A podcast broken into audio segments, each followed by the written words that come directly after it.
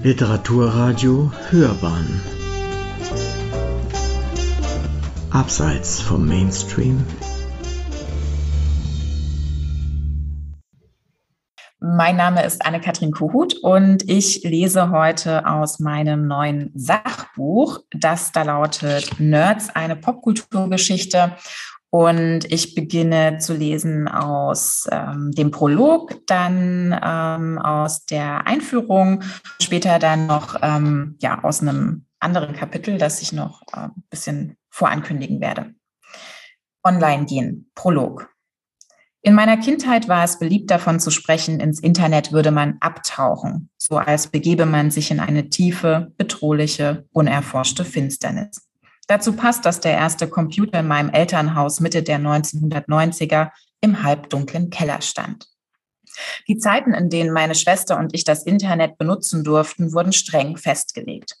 Es gab Zeitspannen von höchstens einer Stunde pro Kind, denn das Netz war nicht nur teuer, sondern, man kann es sich gar nicht mehr vorstellen, es blockierte zudem das Telefon folgte meiner Medienberichterstattung, gingen entweder Kinder online, um sich Klingeltöne herunterzuladen und fiktiv viele auf den ersten sozialen Plattformen anzulegen, oder aber Männer mittleren Alters, die man sich überwiegend hässlich, hellhäutig oder sogar pädophil vorstellte.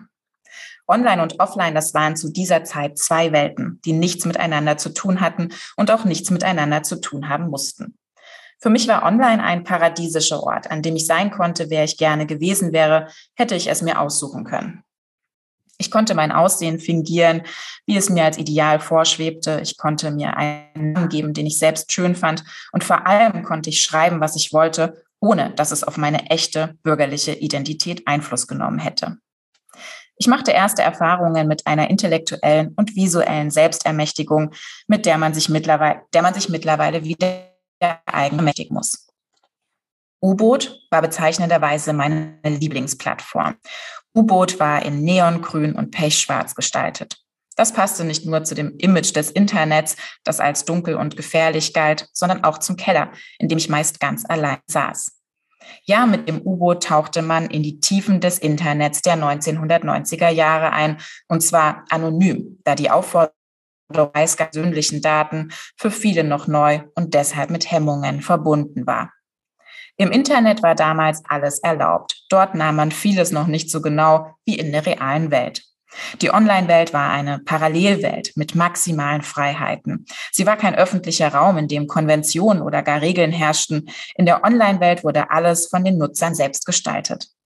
So sehr die meisten im Internet einen gefährlichen Ort vorzufinden glaubten, war er also umgekehrt für all jene, die nicht immer eingeladen waren, am gesellschaftlichen Leben zu partizipieren, ein, wie man heute sagen würde, Safe Space.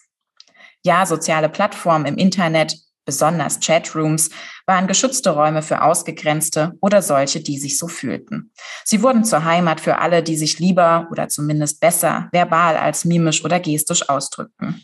Wer ins Internet ging, dem unterstellte man sogar, sich verstecken zu wollen. Doch die Einstellungen der Online-Welt gegenüber haben sich stark verändert. Die meisten Menschen stehen den Entwicklungen im digitalen Bereich nicht mehr so kritisch gegenüber wie noch in den 1980er und 1990er Jahren. Das liegt nicht nur an der Notwendigkeit, entsprechende Dienste zu nutzen und der damit verbundenen Unmöglichkeit, sich ihnen zu verweigern sondern auch daran, dass sich an der Befürwortung und Nutzung digitaler Technologien kein Generationenkonflikt mehr entspinnt. Die Internetkultur ist mittlerweile so alt, dass sie eigene Traditionen hervorgebracht hat und bereits an vielen Orten historisch wurde, sei es in Wissenschaft und Forschung, Literatur und Kunst oder innerhalb verschiedener Retrophänomene in der Netzkultur selbst. Diese Entwicklung hat die Entstehung eines digitalen Bildungsbürgertums ermöglicht, das mit dem Wissen über die Netzkultur ähnlich verfährt, wie ihr dem beispielsweise mit kanonisierter Literatur. So können ältere Digital Natives sich nun wiederum von jüngeren absetzen, auf ihre eigenen Traditionen verweisen und sich daran erinnern. Nicht nur als Digital Native, sondern vor allem als Kulturwissenschaftlerin hat mich diese Entwicklung interessiert. Wie und mit welchen Mitteln sollte ich sie aber untersuchen? Welcher Untersuchungsgegenstand war geeignet, um die von mir zunächst nur so empfundenen Veränderungen zu veranschaulichen und damit auch zu verifizieren. Es musste sich um einen Gegenstand handeln, von dessen jeweils neu gestalteten Verwendungsweisen auf Anschauungen, Funktionen, Zeitgeschehnisse und vielleicht ja noch viel mehr geschlossen werden kann. Ein Gegenstand, der es den Menschen ermöglicht, sich und andere zu positionieren und zu bewerten und speziell ihren Umgang mit Computer- und Internettechnologie zu beschreiben. Ich fand diesen Gegenstand der Figur des Nerds. Jeder Mensch ist ein Nerd. Eine Einführung. Als ich angefangen habe, Freunden und Kollegen davon zu erzählen, dass ich ein Buch über Nerds schreibe, hat sich eine seltsam einhellige Reaktion eingestellt. Immer wieder wurde ich gefragt, ob ich mich denn selbst für einen Nerd hielte. Das überraschte mich. Nicht nur, weil es mir fragwürdig erschien, dass offenbar gemeinhin angenommen wird, man identifiziere sich als Kulturwissenschaftlerin zwangsläufig mit dem eigenen Untersuchungsgegenstand, sondern vor allem, weil ich nun wirklich nicht gerade dem Bild entspreche, was man sich lange Zeit von einem Nerd machte jemanden, der Hornbrille trägt, unsozial und misanthropisch ist, im Keller haust und sich von Tiefkühlpizza ernährt, der Allergien hat und unbeliebt ist. Stellt man sich unter einem Nerd nicht jemanden vor, der sich in besonderem Maß für Technik und Computer oder für Comics und Spiele interessiert? Die Nachfragen waren ein Zeichen dafür, dass sich das Bild des Nerds offenbar verändert, erweitert, differenziert hat. Dass sogar eine Frau mittleren Alters, die sich um gesunde Ernährung bemüht und für Mode interessiert, ohne überdurchschnittlich technikaffin zu sein, als nerdig durchgehen kann. Scheinbar assoziiert man mit dem Nerd nicht mehr nur das Stereotyp vom pickligen Brillenträger, sondern vielmehr einen Habitus. Man ist nicht mehr ein Nerd, sondern agiert auf irgendeine Weise nerdig. Mir wurde schlagartig klar, der witzige Meme-Slogan aus dem Internet, Nerd is the new cool, ist ernst gemeint. Er belegt zudem, dass Nerdig gegenwärtig als Bewertungsinstrument für ästhetische Urteile zum Einsatz kommt und als Werkzeug der Distinktion dienen kann, wenngleich er als solches jetzt schon kaum noch geeignet erscheint, weil der Begriff Teil der Mainstream-Kultur geworden ist. Mittlerweile gibt es kaum einen Film oder eine Serie, die ohne Nerds auskommt und immer häufiger werden ihnen die Hauptrollen eingeräumt. Aus der Nerdfigur ist zudem ein über den technischen Bereich hinausgehendes Konsumphänomen geworden. Ihr äußeres Erscheinungsbild wurde als begehrenswerter Stil entdeckt und von zahlreichen Modekollektionen der letzten Jahrzehnte adaptiert. Der Begriff wird vielfach in Werbung und in der Markenbildung eingesetzt. Als einer der ersten in Deutschland hat Max Gold den Nerd in einer Titanic-Kolumne von 1997 pointiert beschrieben. Zitat. Seit ich zurückdenken kann, gibt es junge Männer, die sich abends statt auszugehen daheim einem Steckenpferd widmen, sich von Miracoli ernähren, keine Freundin haben, darunter nicht groß zu leiden scheinen und hellblaue Oberhemden und Hosen mit Gürtelschleifen, aber ohne Gürtel tragen. Vor einem Jahr hörte ich erstmals das Wort Nerd, er, der Außenseiter ohne Pein. Nerds haben sehr große Schlüsselbünde und sehr kleine Kaffeemaschinen. Zitat Ende. Dieses stereotype Bild vom Nerd hat Vorläufer. Es gibt Überschneidungen mit anderen Figuren, dem Streber, dem Eierkopf, dem Hacker, dem Freak, dem Geek, dem Buffon, dem Otaku und einigen mehr. Gemein ist diesen Begriffen so viel vorab, dass sie für die Kehrseite des Schönen und Gefälligen, des Zugänglichen und Verständlichen stehen. Nerdig zu sein bedeutet abzuweichen, aber nicht absichtlich oder gar programmatisch. Nerdig ist man, wenn einem die Abweichung unterläuft, wenn einem egal ist, wie man sich kleidet, ernährt, in einer Gesellschaft verhält. Der Nerd hat deshalb viel mit Authentizität zu tun. Auch wenn er nicht gemocht wird, glaubwürdig erscheint er allemal. Nerdig zu sein ist keine Attitüde, glaubte man zumindest bisher. Wie keine andere Figur steht der Nerd für das Informationszeitalter, ist mit Computertechnologie ebenso assoziiert wie mit der Gamekultur und wird auf eine Weise mit der Idee von Innovation verbunden, wie ehedem die künstlerische Avantgarde. Eine beliebte Erzählung lautet, dass Nerds ungefähr in den 1980er und 1990er Jahren einen Imagewandel erlebten. Als die Technikskepsis noch Common Sense war, wurde der Nerd deutlich häufiger als sozial inkompetenter, unhygienischer Eigenbrötler beschrieben. Heute nimmt man ihn überwiegend als charismatischen Insider wahr, als Eingeweihten, der alle Codes knackt und daher nicht nur die technische, sondern auch die gesellschaftliche Gegenwart mehr als die meisten anderen prägen kann. Das stimmt zum Teil. Es wird aber deutlich werden, wie vielschichtig und verzweigt diese Entwicklung vonstatten ging. In kulturellen Debatten und gesellschaftlichen Diskursen nimmt der Nerd eine Schlüsselstellung ein. Widmet man sich seiner Geschichte von den Anfängen bis zur Gegenwart, wird deutlich, wie sich unsere Erwartungen und Wünsche in Bezug auf den technischen Fortschritt und Innovation verändert haben. Es geht in meinem Buch also nicht zuletzt um das Selbstverständnis einer Gesellschaft, die entsprechende Werte, Sichtweisen und Interessen in die Figur des Nerds projiziert.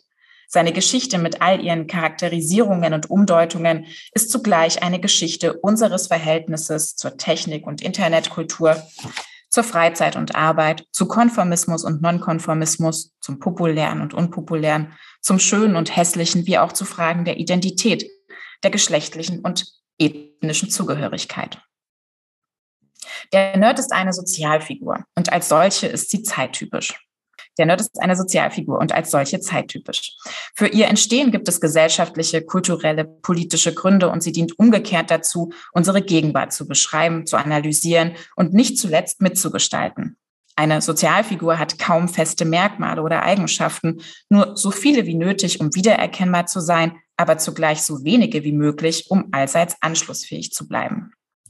Ob Mark Zuckerberg oder Daniel Düsentrieb, Harry Potter oder Michelle Houellebecq, auf alle trifft die Bezeichnung Nerd unter ganz bestimmten Voraussetzungen zu. Sie alle lassen sich in irgendeiner Weise als Nerds beschreiben, andererseits aber auch wieder nicht. Entscheidend bei solchen Zuordnungen ist, wie sinnvoll oder gar notwendig die Bezeichnung als Nerd jeweils ist.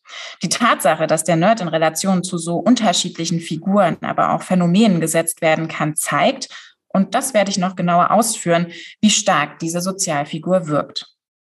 Inzwischen sind wir alle irgendwie zu Nerds geworden. Internet-Nerds, Fashion-Nerds, Food-Nerds, Sport-Nerds. Neulich stieß ich sogar auf einen Instagram-Account, der sich Disney-Nerds nannte. Auf dem Profilbild sah man eine schrullige Ariel mit schwarzer Hornbrille. Und weil nun alles und jeder als nerdig oder Nerd bezeichnet werden kann, wird man sich nicht mehr lange selbst als Nerd inszenieren wollen. Die Figur überrascht kaum noch, sie erschöpft sich so langsam und wird deshalb womöglich in andere Richtungen weiterentwickelt werden müssen. Dass die Nerdfigur an Relevanz verliert, merkt man aber nicht nur an ihrer Bedeutungsvielfalt, die eine Verwendung willkürlich erscheinen lässt, sondern auch daran, dass ihre einstmals negativen Konnotationen unter neuen gesellschaftlichen Vor Vorzeichen zurückkehren. Seit einiger Zeit wird aus den Reihen des Feminismus etwa kritisiert, dass Nerds das Patriarchat unbemerkt in der Gegenwart fortführen. Warum sonst gäbe es keine massenmedial etablierte weibliche Form der Bezeichnung Nerd? Oder warum seien Nerds überwiegend männlich? Lebe im Computergenie nicht die fragwürdige Idee weiter, seien intelligenter als Frauen? Verhindere die Nerdfigur als weiße männliche Figur für People of Color und Frauen nicht sogar den Zugang zu Wissenschaft und Technik? Meist die Figur werde im Netz mittlerweile kulturell, ideologisch und personell derart von Trollen und neuen Rechten okkupiert, dass sie über kurz oder lang nur noch mit unschönen Rassismen besetzt sein werde, was eine positive Ausdeutung nicht mehr zulasse, ähnlich wie im Fall des Internet-Memes Pepe der Frosch. Tatsächlich erscheint die bisher eher als unpolitisch bis links gedachte Nerdkultur anschlussfähig zu sein für rechte Ideologien, sei es wegen des impliziten Überlegenheitsgefühls das durch das Spezialwissen der Nerds gegenüber der übrigen Gesellschaft vermittelt wird, oder der Selbstmystifizierung, in der mit Hilfe einer Opfer- sowie Heldenerzählung auch gedankenloses, unsensibles oder ignorantes Verhalten gerechtfertigt wird. Äh, bis in die Mitte der 1990er Jahre hinein begegnet einem der Nerd fast ausschließlich in populärkulturellen Produktionen und Debatten in den USA. Ein wirkliches Pendant im deutschsprachigen Raum hatte die in der amerikanischen Popkultur entstandene Figur zunächst nicht. Einzig der Streber wäre zu nennen, der sich allerdings in vielerlei Hinsicht vom Nerd unterscheidet. Zwar sind die meisten Pop-Phänomene nach dem Zweiten Weltkrieg in Deutschland kulturelle Importe aus den USA oder Großbritannien gewesen, daher erscheint diese Übertragung auch nicht überraschend. Allerdings trat die Nerdfigur erst erstaunlich spät außerhalb Nordamerikas auf den Plan. Man hatte hierzulande offenbar lange Zeit keine Verwendung für sie. Erst im Zuge von Netzdebatten in den 2000er Jahren etablierte sich der Nerd als eigenständige Figur unter dieser Bezeichnung im deutschsprachigen Raum. Hierfür waren nicht zuletzt die Berichterstattungen über die sich damals formierende Piratenpartei und deren Wahlerfolge im Jahr 2009 ausschlaggebend. Im selben Jahr wurde die Nerd-Serie The Big Bang Theory erstmals in Deutschland ausgestrahlt. Schon in den 1990er Jahren, als die Nerdfigur in den USA bereits zur Modeerscheinung geworden war, kamen freilich subtil immer wieder Aspekte der Figur durch Trends wie den sogenannten Nerd-Chic oder Geek-Chic auch nach Deutschland. Der Nerd fand vereinzelt Erwähnungen, allerdings ohne im größeren Stil thematisiert oder reflektiert zu werden. In der Alltagssprache wurde er ebenfalls lange nicht verwendet. Später ist der Nerd im Kern eine Figur der westlichen Welt geblieben, wenn es auch verwandte Figuren wie den japanischen Otaku im ostasiatischen Raum gibt. Die Otaku-Figur und die damit verbundene Kultur Mangas, Comics, Animes, Idols und vieles mehr haben zwar im Zuge der Globalisierung und des damit verbundenen internetkulturellen Austauschs durchaus Einfluss auf die westliche Nerdkultur genommen und tut dies weiterhin. Allerdings gibt es große Unterschiede aufgrund kultureller Eigenheiten. Zudem blieb der Nerd auch von der mit der Otaku-Kultur verbundenen ostasiatischen Diskurskultur weitgehend unberührt. Ich behandle den Nerd deshalb vor allem als eine US-amerikanische Figur. Die Geschichte des Nerds wird vor allem innerhalb der Popkultur erzählt. In Serien, Filmen, Zeitungsartikeln, Alltagstexten, in populären Sachbüchern oder Bestsellern. Es mag als experimentelle Quellengrundlage erscheinen, wenn im Folgenden Serienfiguren die gleiche Aufmerksamkeit erfahren wie ehedem Figuren aus der Hochliteratur. Steve Urkel genauso ernst und genau genommen wird wie bisher nur jemand wie Goethes Faust. Doch für die Evolution des Nerds spiel, spielten und spielen nicht nur die schöne oder gelehrte, die philosophische oder wissenschaftliche Literatur eine führende Rolle, sondern vor allem populäre und oftmals visuelle Medien. Es handelt sich deshalb auch um eine Popkulturgeschichte. Und diese Popkulturgeschichte des Nerds birgt eine Reihe überraschender Entwicklungen und Wendungen. Zwar hat sie keinen eindeutigen Startpunkt, sondern sogar diverse Vorläufer, doch die Etablierung der Figur fällt in die 50er Jahre des letzten Jahrhunderts. Dafür waren vor allem Teenpics verantwortlich, in denen der Nerd zunächst als Spießer und Streber dem rebellischen Außenseiterhelden gegenüberstand. Erst in den 60er Jahren gewinnt er in Teenager-Komödien selbst einen außenseiterischen Status.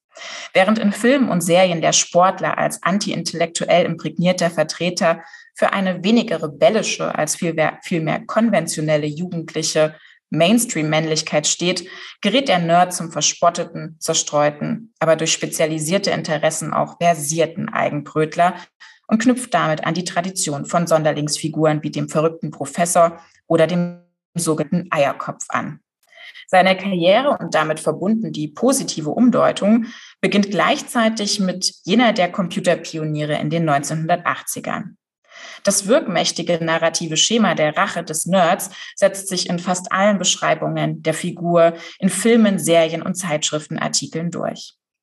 In den Biografien von Bill Gates, Steve Wozniak oder Steve Jobs findet es seine mythisch überhöhte Entsprechung.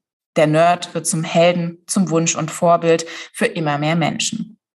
Als alternative Galionsfigur der Computerwelt entwickelt sich aus dem Nerd der als Genie gefeierte wie gefürchtete Hacker sowie der popkulturenthusiastische Gamer, der mit den vorherrschenden linksalternativen Jugendkulturen so gar nichts mehr gemein hatte und damit erfrischend neu erschien.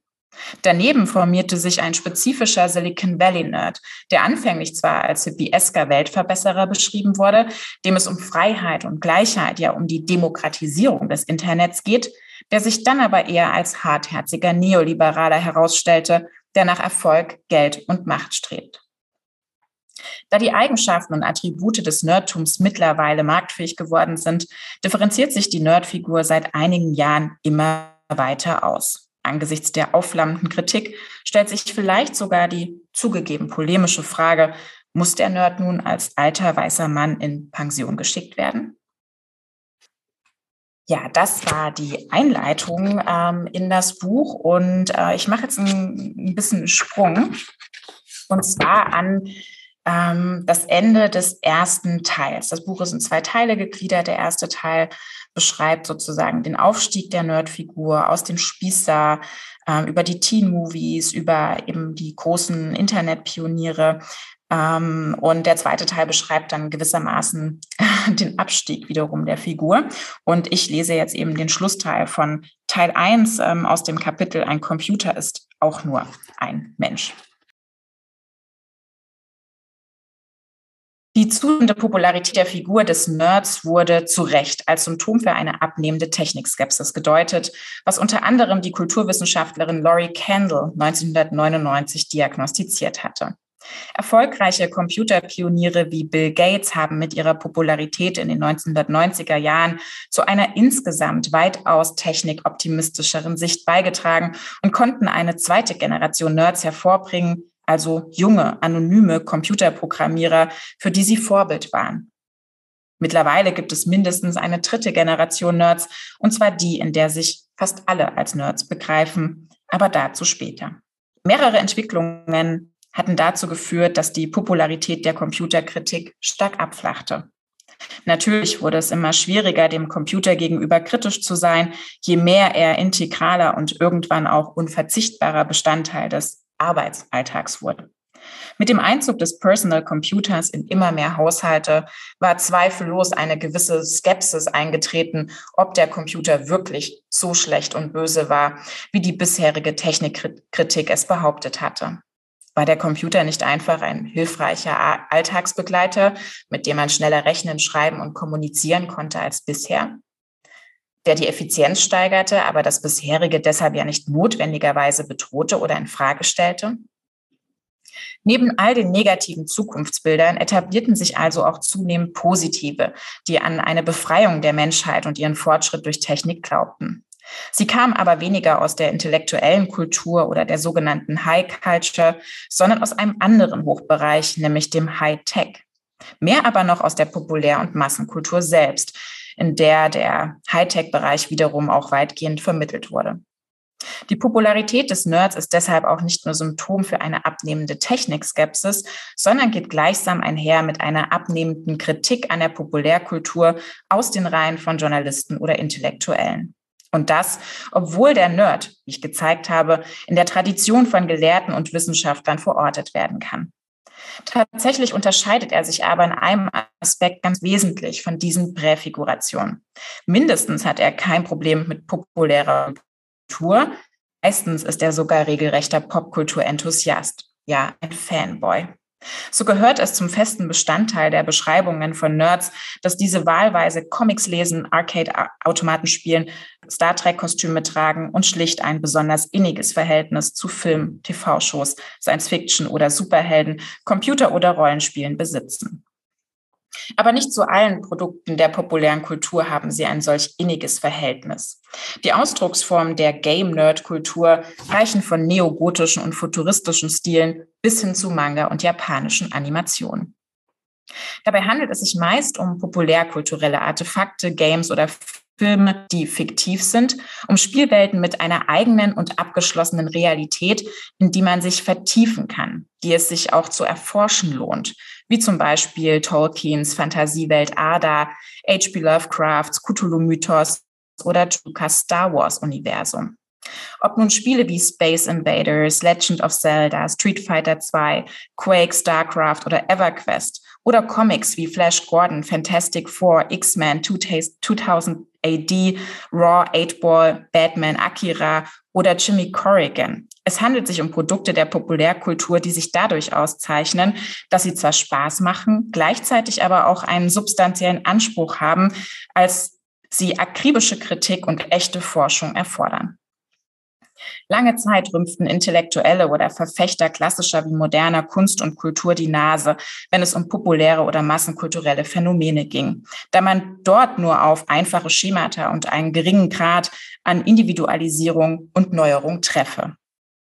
Da populäre Kultur als oberflächlich galt, schien sie auch keiner Interpretation würdig. In Museen, Bibliotheken oder anderen Bildungseinrichtungen war für sie kaum Platz. Zitat, erst gegenwärtig ändert sich das nachhaltig, schreibt Thomas Hecken im Jahr 2017. Doch bereits seit den 1960er Jahren erhalten auch kommerzielle Pop- und Popkulturartefakte immer mehr Aufmerksamkeit und teilweise auch Anerkennung. Allerdings bestand diese intellektuelle Aufmerksamkeit meist vor allem darin, bestimmte Produkte der Film, Musik oder noch allgemeiner der Konsumkultur explizit aufzuwerten. Im Lichte dieser Aufwertung etablierte sich auch der Nerd, der jedoch anders als seine Präfiguration wie der Gelehrte ein völlig selbstverständliches, ungezwungenes, affirmatives Verhältnis zu den Artefakten der populären Kultur hat. Wenn er sich für Coca-Cola ausspricht, dann nicht, um diese aufzuwerten. Der Nerd steht für eine Zeit, in der Diskussionen über die Unterscheidung von High und Low an Relevanz verlieren. Der Medienwissenschaftler Lars Konzak hat beschrieben, wie durch die Popularität der Nerdfigur komplexere, anspruchsvollere Pop-Artefakte in die Mainstream-Kultur kamen. Umgekehrt wird der Nerd Ausdruck einer zunehmend gewünschten Grenzauflösung zwischen Hoch- und Populärkultur. Er hat damit Pionierarbeit geleistet, von der die Generation der Digital Natives mittlerweile profitiert. Danke. Liebe Hörerinnen und Hörer, heute haben wir ein sehr interessantes Thema in unserer Sendung, nämlich es geht um Nerds. Wir haben gerade davon gehört, wie Anne-Kathrin Kohut, die eine studierte Kulturwissenschaftlerin ist, diesen Ausdruck für ungewöhnliche Menschen, also Nerds, versteht und auch benutzt. Ich freue mich sehr, dass sie hier bei uns ist und uns ihr Buch vorstellt. Willkommen in unserer Sendung. Ich freue mich, dass Sie hier sind. Hallo, Herr König, ich freue mich auch. Ihr Buch nennt sich Nerds, äh, eine Popkulturgeschichte. Das ist ein schöner Ausdruck, Popkulturgeschichte. Aber unsere Leser sind vielleicht nicht vom Fach oder sicherlich nicht alle vom Fach. Und können Sie ihnen mal so eine Idee geben, was eigentlich Popkulturgeschichte meint? Mhm. Ja, gerne. Also Popkulturgeschichte, der Begriff war mir auch, glaube ich, genau deshalb wichtig. Ähm, Habe ich gewählt, weil man, glaube ich, normalerweise erstmal die Erwartung hat, wenn man sich mit einem bestimmten Begriff oder einer bestimmten Figur auseinandersetzt, dass ähm, ja, dass es eine Kulturgeschichte gibt. Das heißt, dass man ähm, sich umschaut in literarischen Texten, in vielleicht auch klassischen Medien der Hochkultur tendenziell, ähm, in philosophischen Texten, in gelehrten Texten, in so. Und ich habe aber vor allem als Untersuchungsgegenstand mir nun zum Thema Nerds Serien angeschaut, Filme angeschaut, journalistische Artikel angeschaut und ähm, auch vor allem populäre Sachbücher angeschaut. Das hat den Grund eigentlich, dass ich sagen würde, dass der Nerd eine Figur ist, die vor allem ja in diesen popkulturellen Medien sowohl entstanden ist, als auch später sich dann ähm, weiterentwickelt hat. Das heißt, in der, ja, in, in literarischen oder sogar hochliterarischen Texten findet man den Nerd in gebrochener Weise vielleicht in der ein oder anderen Art schon. Ich habe vorhin ähm, beim Lesen schon Michel Hulbeck erwähnt. Also das ist so eine Figur, die immer wieder auftaucht, ähm, wenn ich über Nerds spreche. Aber so in der Summe würde ich sagen, ist es wirklich eine Figur, die eher in Filmen und Serien ähm, kultiviert wurde. Und deswegen nennt sich das Ganze eine Popkulturgeschichte. Und ja, für mich auch war das gar nicht so ein einfaches Vorhaben tatsächlich, ähm, ja, sich nur anhand dieser Artefakte sozusagen ähm, einem Gegenstand zu widmen. Das heißt, wir müssen als Leser sehr darauf achten, dass wir nicht in die Schiene kommen, den Nerd als realen Menschen zu sehen, als äh, vielleicht Opfer seines Nerdtums zum Beispiel. Ja, genau. Also mir ist aufgefallen, als ich so angefangen habe, mich mit dem Thema zu beschäftigen, dass sehr viele dazu neigen, ja mit Nerds so eine Charakterisierung eines Menschen oder so einen Menschentyp äh, zu benennen. Bei mir, also ich behandle den Nerd als Sozialfigur. Das ist nochmal so ein bisschen was anderes als ein Stereotyp, aber können wir vielleicht auch gleich noch drüber sprechen.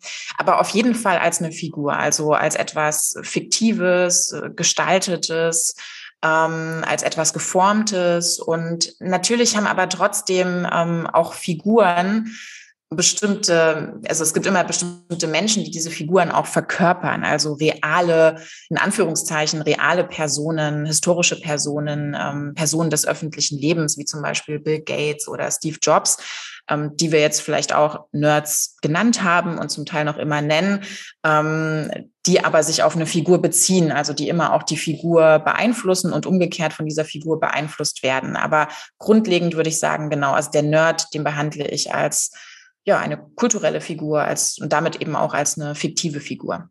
Das Wichtige ist wirklich auch, was ich immer versucht habe zu zeigen, auch in meinem Buch, ist, dass auch all diese realen, quasi in Anführungszeichen realen Nerd-Figuren, Nerd-Personen auch Einfluss nehmen dann wieder auf das, was ich Sozialfigur Nerd nenne. Also wenn plötzlich jemand auftaucht wie Bill Gates oder Steve Jobs, die mhm geben sozusagen der Figur auch noch eine neue Facette. Also bevor quasi diese großen Computerpioniere Nerds genannt wurden, war der Nerd zum Beispiel keine Figur, die man so stark mit Technik assoziiert hat. Es war erstmal eine Figur in einer ja bestimmten Teen-Movie-Konstellation. Es war keine Figur, die unbedingt äh, ja eben computeraffin war oder so. Das kam tatsächlich dann durch diese realen Personen, die ähm, angeknüpft an die Figur dann so benannt worden hinzu. Insofern ist es auch immer wichtig, über ja Beispiele in Anführungszeichen echter Nerds zu sprechen und ähm, auch hat auch völlig seine Berechtigung. Nur um das nochmal genau einzugrenzen oder einzuordnen. Äh, wenn ich eine Gleichsetzung versuche, wird, ob die stimmt, müssten Sie beurteilen. Äh, mhm. Wenn Sie äh, sich das äh, Krankheitsbild Altersparanoia ein vorstellen, das kennen Sie sicherlich, die, die alten Menschen, die seltsam werden zum Beispiel. Und äh, Sie äh, rufen sich in Erinnerung die Theaterstücke von Molière, so der eingebildete Kranke oder der Geizige. Das mhm. sind ja auch Manifestationen eines realen Zustands, eines auffälligen realen Zustands in der Literatur, die dem einem, eines Nerds sogar in gewisser Weise ähnlich sind. Ist das so in etwa die Richtung, die Sie auch meinen?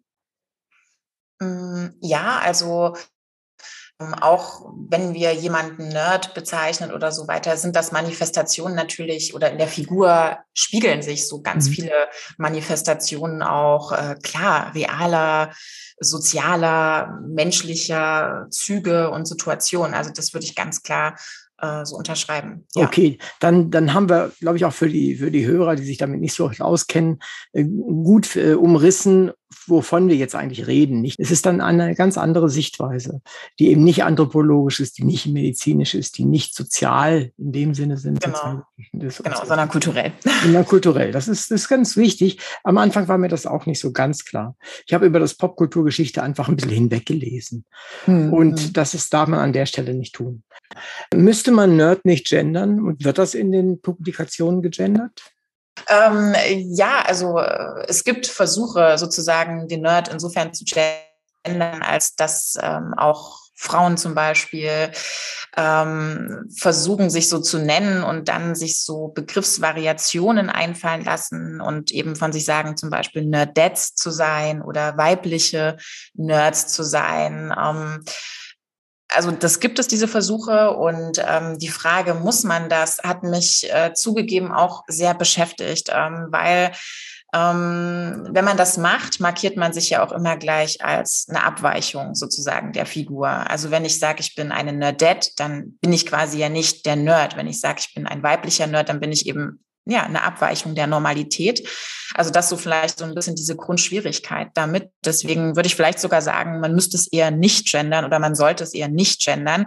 Aber ähm, das Problem ist damit nicht behoben, dass nämlich der Nerd äh, ja eben als Figur den Großteil seiner Geschichte und es geht auch aus dem Begriff hervor, eben ein weißer, eine weiße männliche Figur ist und dass es für alle, die davon abweichen, immer mit relativen Schwierigkeiten verbunden ist, dann diese Rolle einzunehmen, weil ja sie eben Anpassungen vornehmen müssen, die so nicht vorhanden sind. Und ich zeige eben oder was ich gemerkt habe, als ich auch die Diskurse zum Nerd verfolgt habe, ähm, war, dass seit den 90er Jahren natürlich aus Seiten des Feminismus, man kann sich das ganz gut vorstellen, ähm, auch oft kritisiert hat. Also dass eben ähm, diese Möglichkeit für Frauen nicht besteht, sich in die Rolle hineinzubegeben.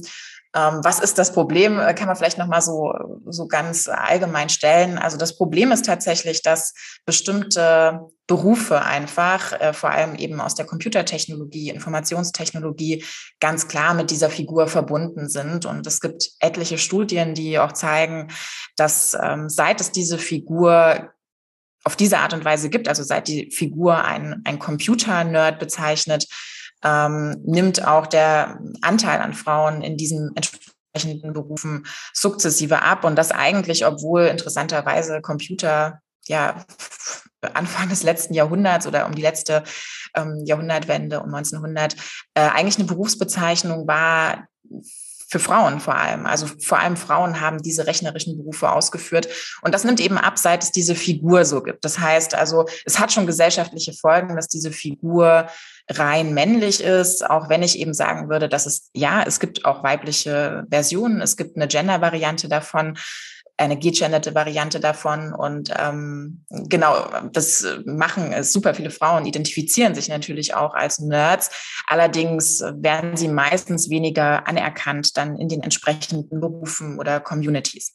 Haben Sie eine Idee, ob es einen praktischen Grund gibt, warum in Filmen die Nerds so gerne verwendet werden, auch durchaus in, in Nebenrollen? Hm. Ja, also am Anfang, äh, so in den 50er Jahren, ähm, hatte der Nerd eigentlich die Funktion, so eine Art Negativfolie zu sein für die sich gerade entstehende oder etablierende Jugendkultur. Also was man auch immer machen muss, wenn man sich so eine Figur anschaut, ist sich sozusagen die Figurenkonstellation anzuschauen. Denn in allen Filmen, es ist eigentlich auch ähnlich wie in literarischen Texten, gibt es ja quasi nicht nur einen Protagonisten, sondern es gibt so ein ganzes Spielfeld an ähm, Figuren. Und man kann sehen, dass in diesen 50er Jahre Filmen, ähm, wo der Nerd eine Rolle spielt, ähm, sein Konterpart eigentlich immer der Rebell ist. Ähm, ich bespreche zum Beispiel, also der Film ist relativ bekannt, Rebel Without a Cause, mit James Dean in der Hauptrolle und ähm, sein, ja, sein Gegenpart ist quasi Plato, ähm, ein Nerd, aber ein Nerd, der eigentlich sich noch relativ stark unterscheidet von dem, wie wir ihn uns heute vorstellen. Also ein Nerd, der eben zur damaligen Zeit dazu gedient hat, ähm, eigentlich noch eben den Square, den Spießer zu verkörpern, also denjenigen zu verkörpern, der jetzt nicht zur neuen aufkommenden, ja, wilden Jugendkultur sozusagen gehört. Und später ändert sich das dann so ein bisschen. Also ähm, in den 80er Jahren zum Beispiel ist der Hauptgegenspieler des Nerds der Sportler. Und in dieser Konstellation, also auch da ist er quasi wieder so eine Art Negativfolie. Allerdings hier, ähm, genau, vor allem um als Figur sozusagen sozusagen den, den Pol des Unbeliebten, des Unpopulären, ähm, des äh, von der Gesellschaft eben Abweichenden zu beschreiben, also eine Randposition, eine gesellschaftliche Randposition zu verkörpern. Und ich würde sagen, dass jetzt in der jüngeren Zeit, also gerade in ja, ich sag mal späte 90er Jahre, frühe 2000er Jahre, der Nerd aber zu einer Figur geworden ist, ähm, die eingesetzt wird, dann, um irgendwie auch auf Grundlage dieser Randposition aber auch Einzigartigkeit ähm, positiv hervorzuheben. Also wenn man die Frage stellt, warum, warum wir heutzutage eigentlich so gerne alle Nerds sind oder warum man den Begriff plötzlich als eine Auszeichnung verwendet, ähm, dann würde ich sagen, liegt das schon auch daran, weil wir mit dem Nerd sowas ähm, ja Einzigartiges verbinden, etwas verbinden, also eine Person verbinden, die sich ähm, ja mit besonderen Interessen auf eine besonders tiefe Art und Weise auseinandersetzt. Also ähm, da hat sich in der Bewertung sehr viel und auch in der Funktion dadurch sehr viel verändert. Äh, ist das vielleicht so ein bisschen vergleichbar mit dem Blick, den wir als in dem Falle mal bewusst genommen das Wort Normalmenschen gegenüber Savants haben? Also ähm, diesen Inselbegabungen? Ähm, also ja, es ist damit verbunden, also diese Auszeichnung ist damit verbunden, dass wir es natürlich sehr stark wertschätzen, dass es äh, also Menschen mit Inselbegabungen sehr stark wertschätzen. Das meinen Sie, oder die Frage? Ja, ja, ja, ganz genau. Ja, absolut. Warum, warum uns das so als äh, erstrebenswert ersteht. Diese Sonderbegabung. Ja. Ansonsten möchten wir deren Leben ja in der Regel nicht teilen. Das stimmt. Ähm, also ich glaube, die, das äh, Verheißungsvolle daran ähm, ist kulturgeschichtlich ähm, ja sehr weit zurückzuverfolgen, ähm, und zwar die Geniezeit und auch ähm, ja auf die Geniefigur sozusagen zurückzuführen. Ähm, ich habe äh, in der Recherche zu meinem Buch zum Beispiel sehr viele dieser Autobiografien von ähm, Jobs, Gates und Co. gelesen und all diesen Biografien ähm, ist zu entnehmen, dass äh, sich die entsprechenden Personen oder eben diejenigen, die die Biografie auch geschrieben haben, sehr stark orientiert haben an ähm, den Geniemotiven aus dem 18., 19. Jahrhundert. Also ähm, fast immer eigentlich äh, kann man kann man das Motiv finden, dass die Kindheit mystifiziert wird. Ne? Also auch Steve Jobs und Bill mhm. Gates und so weiter sind natürlich irgendwie schon als Kinder wahnsinnig genial und allen anderen voraus und so weiter. Ähm, sie alle inszenieren sich auch in gewisser Weise als Auserwählte. Also sie quasi, sie können, man kann nicht einfach so durch Training oder durch Übung zum Nerd werden, sondern man muss es irgendwie so sein, ja. Ähm, also man muss es irgendwie gegeben mhm. bekommen haben. Und ähm, das, ja, also das, das hat man so wiedergefunden. Und ich glaube, also ich kann nicht generell sagen, warum wir das verheißungsvoll finden, so, also was, was sozusagen der ähm, psychologische Grund dafür ist. Aber es ist auf jeden Fall, kulturgeschichtlich hat es einfach eine sehr lange Tradition und ist insofern eigentlich auch gar nicht so überraschend. An der Stelle äh, haben Sie gerade eine Erinnerung bei mir angestoßen. Ich habe äh, immer so eine Gruppe um 25 Personen, um 14 Tage Praktikum an der Nordsee gemacht. Wir haben dort in einer biologischen Meeresstation gewohnt 14 Tage aufeinander in Mehrbettzimmern und so weiter und so fort und mit selber kochen, mit selber frühstücken und ach, das was dazugehört und ein großes Forschungslabor dann daneben. Und wir fühlten uns alle, weil wir wie die letzten Universalgelehrten, die so gelebt haben auch tatsächlich. Da, nicht, da gab es keine Trennung mehr zwischen normalem Leben und zwischen Forschen. Und ja. das lag in allen. Also auch der nüchternste, den wir dabei hatten, ja. Nach einer Weile war der von diesem äh, Geist überzeugt und äh, bewegte, sprach wie äh, zu einer Hyper-Elite gehörend und die Welt äh, als solches erforschend. Ich glaube, das liegt ein bisschen im Menschen. Das kann sein. Und vielleicht ist das ja sogar auch der Grund, warum heute, glaube ich, immer mehr Menschen sich auch gerne in so eine Rolle hineinbegeben oder irgendwie mh, mm, auch ihren, vielleicht auch einfach ihren Tätigkeiten und ihrer Arbeit damit äh, sehr viel mehr Sinn geben. Also ich finde ja auch interessant, dass mit dieser, gerade mit der Silicon Valley Nerd-Kultur geht ja mhm. wirklich auch die Idee einher, also Arbeit und Freizeit, das, äh, genau, da ist ja. keine Grenze mehr, die man so, so zieht. Im Gegenteil, also Arbeit ist Leidenschaft, ja. Richtig, und, ganz ähm, genau, ja. Die, ich musste die nachts, um, meine Leute nachts um zwei aus dem Labor jagen, ne, damit sie schlafen gehen. Also das ist, das genau, würde das in der Uni nie passieren, ne? Das würde in der Uni nie passieren im normalen Alltag. Also es sind schon Sonder, Sondersituationen. Sie haben völlig recht, ja. Also das, mhm. da bin ich, bin ich sofort bei Ihnen. Es gibt übrigens noch, wie ich finde, einen ganz praktischen Grund, warum sowohl äh, Romanschreiber als auch äh, Filmemacher und Fernsehmacher äh, diese Nerds installieren, auch als kleinere Nebenrollen. Es ist nämlich sehr bequem. Man hat auf diese Art und Weise, auf eine ganz einfache Weise, nämlich heutzutage mit den Computern und mit dem Internet, immer einen Informationsschaffer, wo man nicht erklären muss, wo die Informationen herkommen.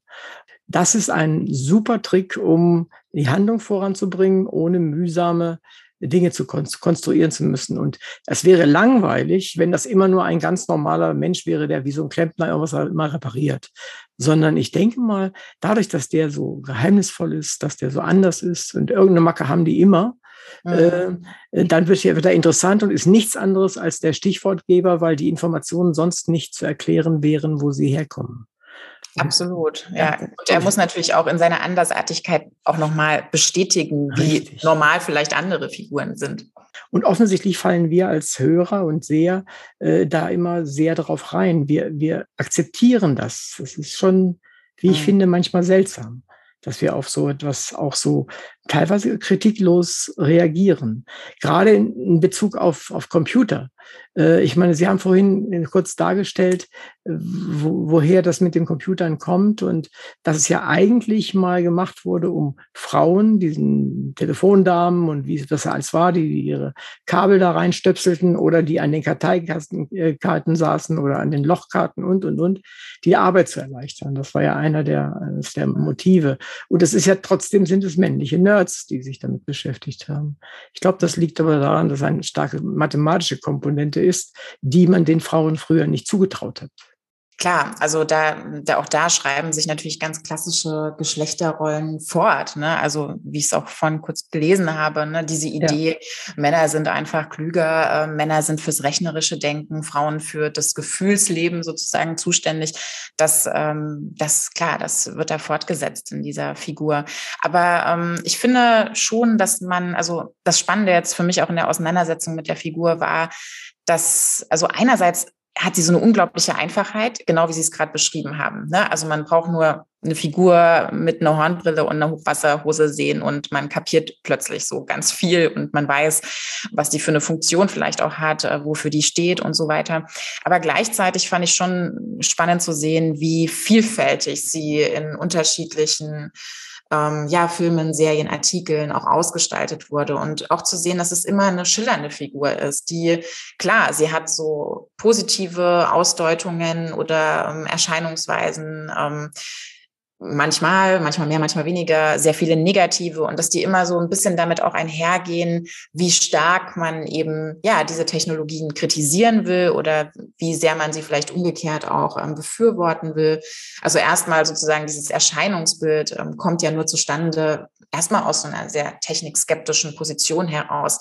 Ich habe heute lustigerweise mich an, wurde ich an ein Buch erinnert aus den 80er Jahren, ein deutschsprachiges Buch, ähm, das äh, irgendwie anstatt von Nerds noch von ähm, ja, Computer-Zombies oder so gesprochen hat. Also diese, im Nerd gibt's ja auch so diese Vorstellung, das ist sozusagen einfach so ein Opfer dieser Technik, jemand, der da irgendwie starr davor sitzt und in dessen Bann gezogen wird und quasi Diener ist. Und auf der anderen Seite gibt's aber eben auch so diese Facette und irgendwie fast gleichzeitig eigentlich, dass der Nerd so ein Herr auch über die Technik ist, so Macht ausübt mit dieser Technik, über unsere, also nicht nur über die Infrastrukturen, über die Gesellschaft auch und ähm, irgendwie irgendwie auch über die Welt, ja. Also wenn man irgendwie an Bill Gates heute denkt, dann denkt man sofort an jemanden, der die Welt verändern will. Also, ähm, und das war schon interessant. Also diese sehr schillernde ähm, Figur, die sehr vielfältig auch immer gezeigt wurde. Mhm. Vor allem ihre Omnipotenz ist, ist eigentlich in den äh, verschiedenen Filmen oder äh, Veröffentlichungen enorm. Wenn man ihnen, was man ihnen alles zumutet, respektive zutraut, diesen Ausnahmemenschen, die eigentlich ja, wie gesagt, unter unserem Persönlichkeitslevel laufen, ja, nicht intelligenzmäßig, aber äh, verhaltensmäßig. Und trotzdem sind die mal eben in der Lage, innerhalb von Minuten ganze, die alle Atomkraftwerke Deutschlands lahmzulegen oder sowas. Also die, die sind schon irgendwie in den Bildern der, der Filme und der, der Fernsehdarstellungen ja omnipotent, oder? Jein, ähm, also was Sie sagen stimmt, aber interessanterweise gab es lange Zeit eigentlich ähm, eher so die also mit der Figur verbindet sich auch ganz stark ähm, die, die Vorstellung, ist jetzt nicht Impotenz, aber natürlich eine Figur zu sein, die äh, sexuell nicht attraktiv und unattraktiv ist und die vor allem auch körperlich keine ähm, Stärke und keine Kraft hat. Und deswegen, ich habe es vorhin schon gesagt, ne, also eine wichtige Gegenfigur zum Nerd war ganz lange der Sportler ähm, oder der Jock im Englischen, also eine Figur, die von einer wahnsinnigen Präsenz einfach ähm, ähm, sich auszeichnet, die kräftig ist, die alle Probleme, die sich ihr stellen, mit ähm, ja, ihren Händen und ihrem Körper auch zu bewältigen weiß. Und da ist es schon ganz immer, also da wird erstmal der Nerd sozusagen als defizitär dem gegenüber dargestellt. Also er ist quasi ähm, so das Mängelwesen, ja. Also er kann nicht mit seinem ähm, Körper ähm, selbst die Probleme angehen und er kann nicht äh, sozusagen ähm, Frauen für sich gewinnen. Also das ist immer sehr wichtig, auch in diesen Plots, ähm, sondern er muss äh, andere Wege finden. Aber er findet auch eben immer andere Wege. Also er durch sein Intellekt sozusagen ähm, kann er dieses Defizit, diese Mängel ähm, am Ende meistens überwinden und wird dann doch, äh, wie Sie gesagt haben, auf irgendeine Art und Weise auch omnipräsent Präsenz, aber ähm, ja, erst sozusagen im Vollzug dessen, was sich ähm, als Motiv auch ähm, formiert hat, ähm, was immer die Rache des Nerds genannt wird. Also am Ende ähm, steht er dann äh, omnipotent, ähm, äh, ja, hat die Frau bekommen, hat das Geld bekommen und ähm, ja, ist auch in gewisser Weise eben stark. Aber ähm, es brauchte erstmal so diesen Ausgleichprozess. Was mir auffällt in den Sendungen, und da kommen wir vielleicht in, im Nachsatz nochmal zu äh, Big Bang Theory. es spielt sehr häufig eine Mutter eine Rolle. Warum läuft das so gut? Warum verbindet man in den, ja, in den Filmen so oft den Nerd mit einer mächtigen Mutter, einer beherrschenden Mutter? Haben Sie eine Idee? Also ähm, die Mutter ist nicht unbedingt beherrschend, aber sie ist für den Nerd natürlich auf eine Art lebensnotwendig. Auch da habe ich so ein bisschen das Gefühl, ähm, dass das so an diese traditionelleren Figuren wie das Genie ähm, anknüpft. Also auch der Nerd ist ja eine Figur, der komplett auf sein Thema, auf seine Leidenschaft fokussiert ist und dadurch natürlich aber auch alles andere, vor allem eben auch das Körperliche, vernachlässigt. Also er ist sozial inkompetent, ähm, er hat genau nicht entsprechend Zeit, sich auch meistens um Essen und so weiter zu kümmern. Und ich glaube tatsächlich, dass die Mutter deswegen auch gerade in den Teen-Movies oder Serien und Filmen eine Rolle spielt, ähm, weil sie die Person ist, die ja, den Nerd sozusagen lebensfähig macht, also die ähm, sich um alles ringsherum kümmert, ähm, was wegfällt in dem Moment, wo er sich eben rein auf sein Thema, auf sein Spezialgebiet ähm, fokussiert. Auch da, genau, würde ich sagen, ähm, führen sich so ältere Geschlechter ähm, Rollen und Zuschreibungen hier auf eine relativ klassische Art und Weise fort. Oder was war ihr, was war Ihre Idee dazu? Nein, nein, nein, nein. Ich habe schon die Idee, dass äh, letztendlich hätte ich es im Kopf genauso gesagt wie Sie, aber ich hätte es kürzer genannt. Ich hätte gesagt, Hotel Mama ist da notwendiger denn ja. je. Ja, genau, man kann auch Hotelmama sagen. Notwendiger denn je, weil irgendwer, was muss er anziehen und irgendwas muss mal irgendwann gewaschen werden. Und selbst zu essen, nur mal nur von, von McDonalds und Co. ist auch wahrscheinlich nicht das Richtige. Aber Hotelmama, denke ich mal, das ist das. Und aber das, ich versuche mal beide Seiten zu sehen, nämlich den, den Zuschauer und den, der den Film oder was im Film dargestellt ist. Der Zuschauer erwartet das, solche Sachen, weil der kriegt ja nichts geregelt, der Nerd, ja, außer dem Zeug, was er kann.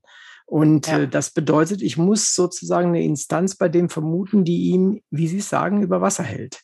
Ja, ja. die ihn überhaupt noch am Leben hält, äh, damit er seinen, seinen Job da machen kann. Und da erwarte ich, denke ich, als Zuschauer einfach sowas. Und wenn diese Mutter einfach nur so eine, so eine Doris Day 2 wäre, dann wäre das wahrscheinlich langweilig, ja. Aber wenn das so eine ist, die eben schwierig ist, wie, und jetzt sind wir tatsächlich bei mittendrin in The Big Bang Theory, wie die Mutter dieses Sexsüchtigen, ich habe den Namen jetzt nicht parat, die, die, bei der er wohnt, äh, die dann ihn tyrannisiert und macht und tut. Auch das gefällt uns ja als Zuschauer, weil ich weiß nicht, hat das mit unserem Leben zu tun oder hat das mit der Karikatur unseres Lebens zu tun? Naja, es hat immer mit unserem Leben zu tun, weil es äh, durchaus eine Art von Karikatur ist. Und ich meine, das ist auch, was Sie ansprechen, ist interessant, weil in dem Beispiel sieht man natürlich, dass ähm, einerseits, wir haben es schon gesagt, der Nerd äh, eine Figur ist am Rande der Gesellschaft, eine Ausnahmeerscheinung und so weiter. Aber was wir dem Nerd an Sozialverhalten zuschreiben, ist natürlich graduell immer etwas, das vielleicht auch in jedem Menschen steckt, äh, manchmal sehr, sehr wenig ausgeprägt und manchmal sehr, sehr stark ausgeprägt. Also, dass man gerade mit etwas, ja, eingehend beschäftigt ist und dann, äh, keine Ahnung, kommt jemand und stört oder ähm, genau drängt einen seine Werte und Belange auf, ähm, die man gerade völlig äh, unwichtig findet in dem Moment oder auch eben umgekehrt.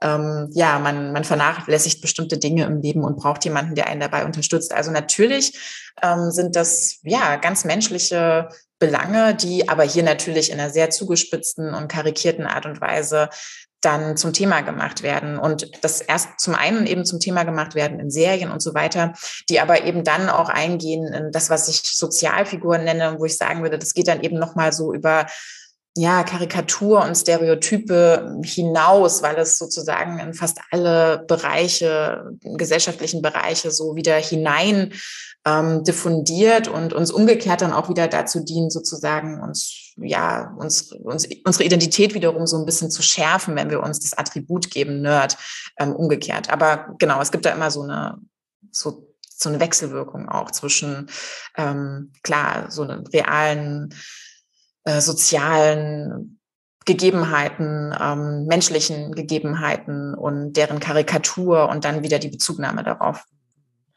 Wir finden ja Filme und Bücher und was auch immer, besonders dann, meistens jedenfalls, gut und, und sind begeistert teilweise, wenn sie unsere Vorurteile bestätigen. Das ist ja ein seltsames Eigenschaft der Menschen. Wir haben, jeder hat so seine Vorurteile, sie mögen richtig sein oder nicht, spielt es gar keine Rolle. Aber wenn jemand die bestätigt, ist er schon mal halbwegs mein Freund. Und wenn ein sowas wie Big Bang Theory, wenn das gleich drei, äh, vier Nerds sind, äh, die auch noch etwas seltsame Frauen dabei haben in den späteren Folgen, dann wimmelt es ja dann nur so von, von Vorurteilen gegenüber Eierköpfen, sozusagen, wenn ich das alte Wort mal benutzen darf. Allerdings. Äh, und äh, ist das nicht die halbe Miete für diese Show? Absolut. Also das, also ich meine, dass der Nerd ähm, sozusagen ganz, ganz lange vor allem eigentlich eine US-amerikanische Figur war und zum Beispiel in Deutschland erst sehr spät eigentlich in Erscheinung getreten ist, liegt, glaube ich, tatsächlich daran, dass er eine auch Figur ist, die ja mit Hollywood in dieser sozusagen Filmproduktionswelt der amerikanischen Kultur auf aufgewachsen ist, wollte ich schon sagen, als Dyson Mensch, ja, also sich etabliert hat. Ähm, und äh, klar, was ist, was, wie, wie, wie charakterisiert man diese US-amerikanische Filmindustrie? Die würde ich schon so charakterisieren, dass sie sehr stark mit Stereotypen arbeitet und Stereotype sind immer auch eben verkörperte oder figurierte, wie auch immer man das nennen will, Vorurteile von Menschen, die ähm, klar, und die Filme funktionieren deshalb so gut, weil man ähm, sich in diesen Stereotypen und also die eigenen Vorurteile in diesen Stereotypen bestätigt fühlt. Ähm, man, man will ja auch irgendwie ähm, dazugehören. Man will irgendwie, dass, dass das, was man denkt, irgendwie auch richtig ist und stimmt. Also das würde ich sagen, ist ähm, richtig. Und es ist bei der Serie definitiv ähm, die halbe Miete. Was mich überrascht hatte bei dieser Serie war so ein bisschen, dass es eigentlich trotzdem fünf Hauptfiguren sind. Wenn man sich genau die Gespräche anhört, die sie führen, dann glaube ich, ähm, wissen naja, 90 Prozent der Zuschauer und Zuschauerinnen, mich eingeschlossen, jetzt nicht, ob das, was sie sagen, stimmt oder worum es da genau geht und so weiter. Also das ist schon irgendwie spannend und bestätigt auch nochmal, was Sie gesagt haben. Also dass hier irgendwie eine Serie ist, die rein performativ eigentlich funktioniert, auch wenn da jetzt durchaus mal so Fachgespräche eigentlich stattfinden, aber eben, die dann eben nur dazu dienen, eigentlich dem Publikum zu zeigen, ähm, ja, hier sind zwei Figuren, die reden über etwas, was viele andere Menschen eben nicht verstehen. Äh, an der Stelle kann ich zumindest, was äh, ein bisschen Physik, aber ziemlich viel Biologie und Medizin angeht, was Sie dort reden, ist in der Regel kein Blödsinn. Es ist tatsächlich ja. sehr gut recherchiert und auch diese ganzen Effekte, die Sie immer wieder haben, ja, angefangen vom Doppler-Effekt, den ja noch fast jeder kennt, und äh, von allen möglichen Spaltexperimenten für Atomphysik und so weiter. Man, wenn man ein bisschen Hintergrund an verschiedensten kleinen Ecken hat, dann merkt man, da ist enorm viel Mühe drin. Ja, also sie wollen nicht erwischt werden äh, bei irgendwelchen äh, ja, Ungenauigkeiten. Und das fand ich schon immer äh, begeisternd tatsächlich. Ich habe die Sendung ganz früher, als sie anfing, ein bisschen gesehen, dann lange, lange nicht. Und jetzt gucke ich sie gerade mal wieder seit, seit ein paar Wochen. Das macht sie auch so glaubwürdig, ne? Ja, das ist stimmt. Das, das macht sie. Also ich, ich, äh, äh ich bin, sitze dann immer da und denke, ah, jetzt kommt das und, und das ist richtig, was sie sagen. Ja, es ist richtig. Es ist verkürzt, es ist schnell und ist so. Aber ja. ich glaube, die geben sich enorm Mühe. Das sind enorm viele Schreiber, die das, die das machen und die das gut können. Aber davon mal abgesehen. Äh, ich finde es trotzdem interessant, dass so eine Sendung, die ja durchaus, wenn man will, hohe wissenschaftliche Bildung an vielen Stellen verbreitet, äh, verbreiten könnte, dass die trotzdem so gut läuft. Also die Charaktere laufen ganz gut. Gibt es in der Literatur, die Sie kennen oder in den TV-Serien und so weiter, Nerds über 60?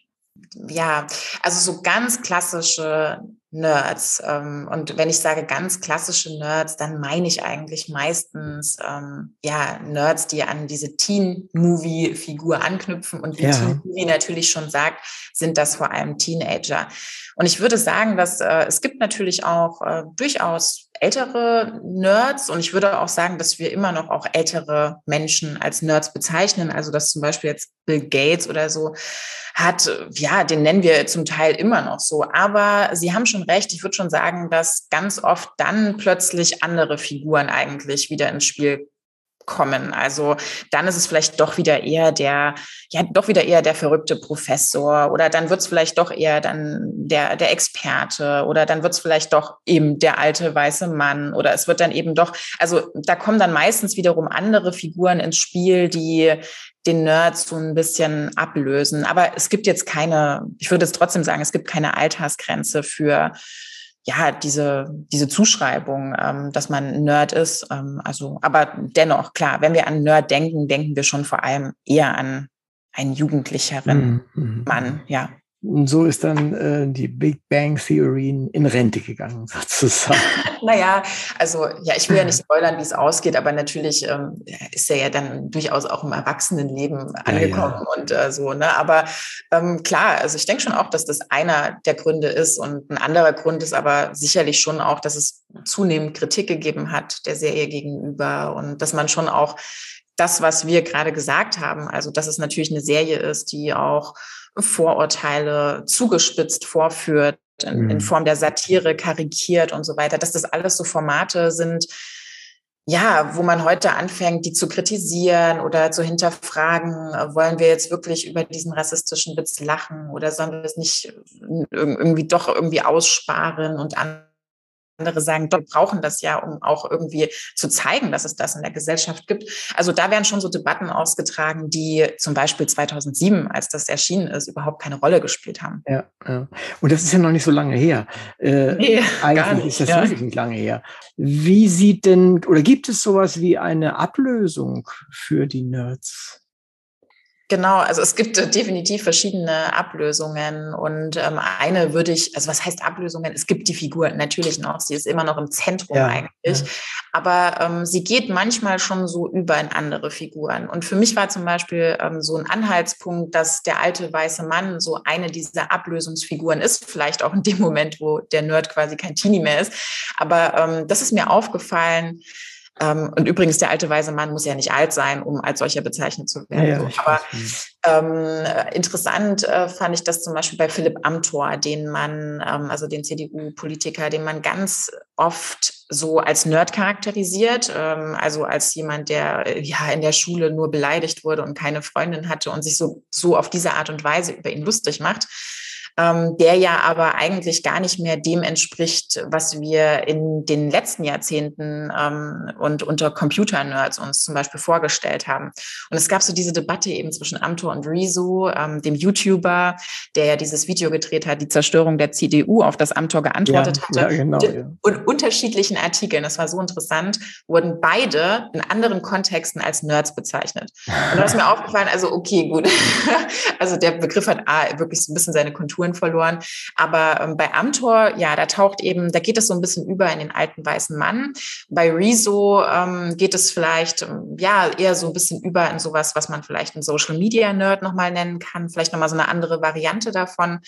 Ähm, aber es geht natürlich auch über in Figuren wie ähm, dem Insel, ja, also auch rechte Trolle oder so. Also Figuren, die sich durchaus auch selber so als Nerd stilisieren, ähm, wenn auch ähm, sie nochmal ganz, ganz andere Facetten haben. Aber es sind eben auch diese, ja, die Männer, die vor ihren Computern sitzen, die ähm, aus irgendwelchen Gründen ähm, kein, keine Partnerin finden und ähm, allerdings eben bei den Inseln, Incels ist das dann eben mit einer gewissen Frustration verbunden, was bei dem Nerd jetzt nicht ja unbedingt so dann ausschlaggebend war für das Motiv. Aber also man sieht schon, genau, es gibt so andere Figuren, die sich da so einiger Motive des Nerds bedienen. Und ich glaube auch gerade erlebt definitiv ähm, ja, so der Wissenschaftler eine Renaissance ähm, jetzt im Zuge von Corona, der auch immer wieder, also auch Lauterbach, Drosten oder so weiter, mhm. werden hin und wieder mal als Nerds oder mit ihren, mit ihren Podcasts, sie werden dann Nerd Talks genannt. Also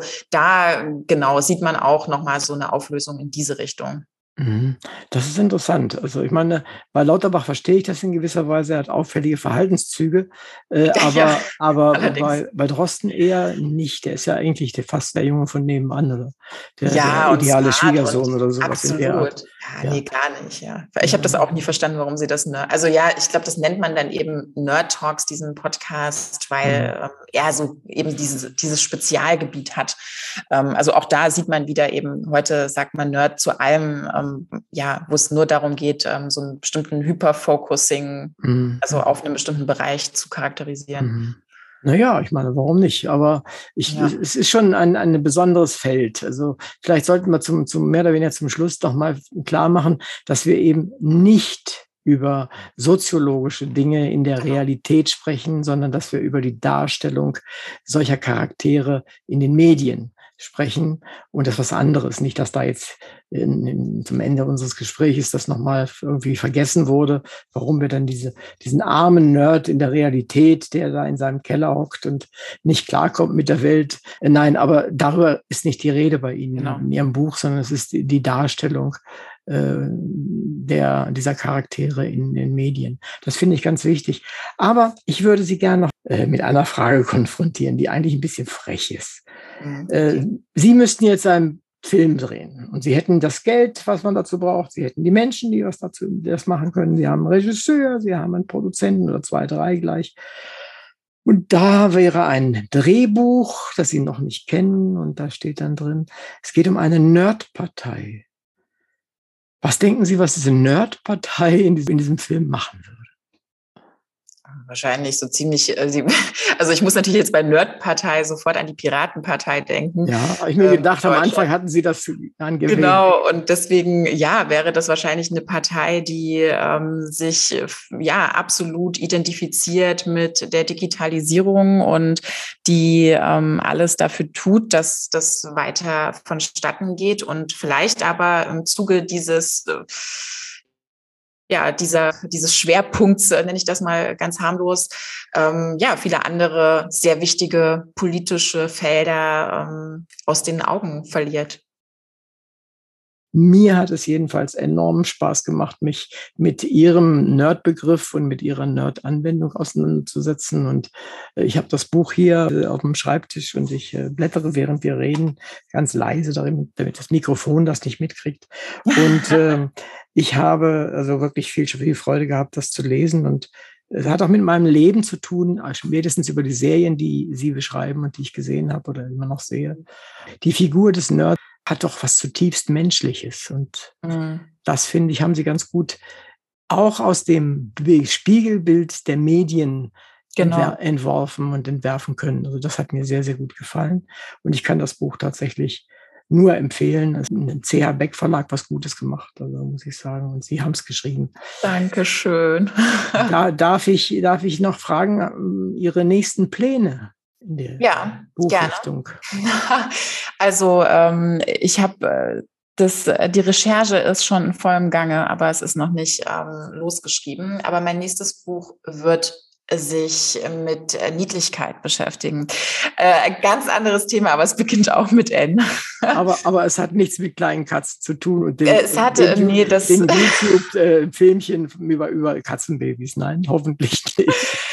Äh, nee, gar nicht. Also, also es geht darum, dass ich das Gefühl habe, Niedlichkeit ähm, oder Cuteness als Ästhetik ja. spielt eine größere Rolle einfach ähm, in unserer Kultur, als lange Zeit zumindest äh, im Westen der Fall war.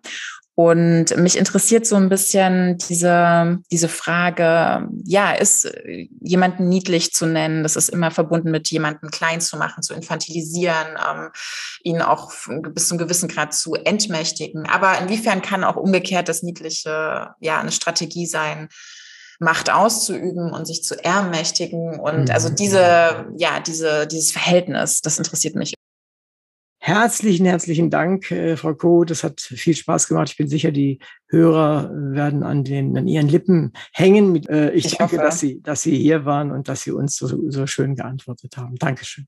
Ja, danke auch an Sie.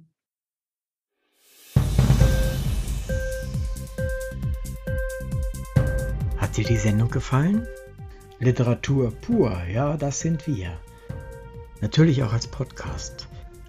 Hier kannst du unsere Podcasts hören. Anchor, Spotify, Apple Podcast, iTunes, Google Podcasts, radio.de und viele andere mehr.